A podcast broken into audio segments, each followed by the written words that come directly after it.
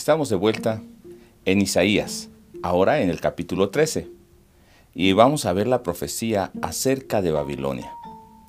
Esta profecía se cumpliría más de 100 años después de haberse dado.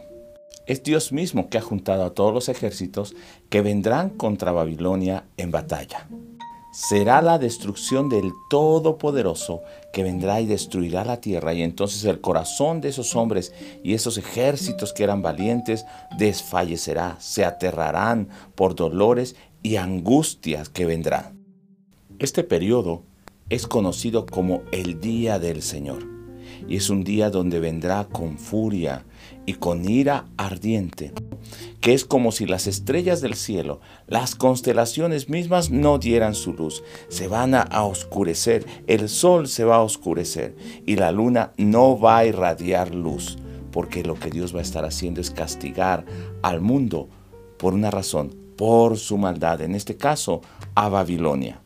Dios va a castigar el pecado, la maldad y va a exterminar esos pecadores. Y dice que va a batir la altivez de esas personas despiadadas.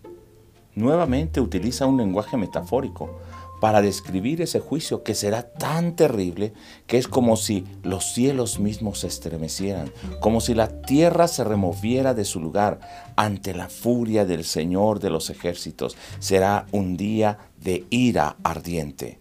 En ese día Dios traerá a los medos, un ejército poderoso para destruir a Babilonia.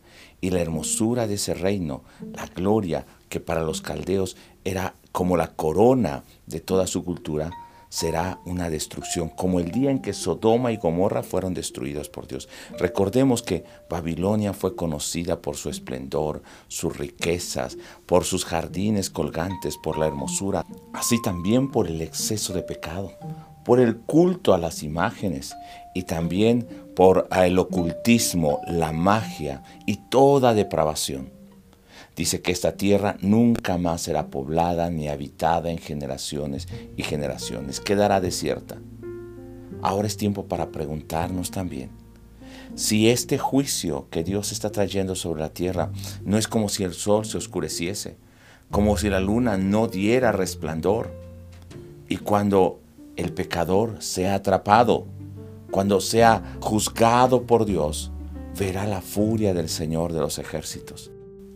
Hoy está en su jactancia, en su orgullo, pero ciertamente va a llegar el juicio y la ira de Dios.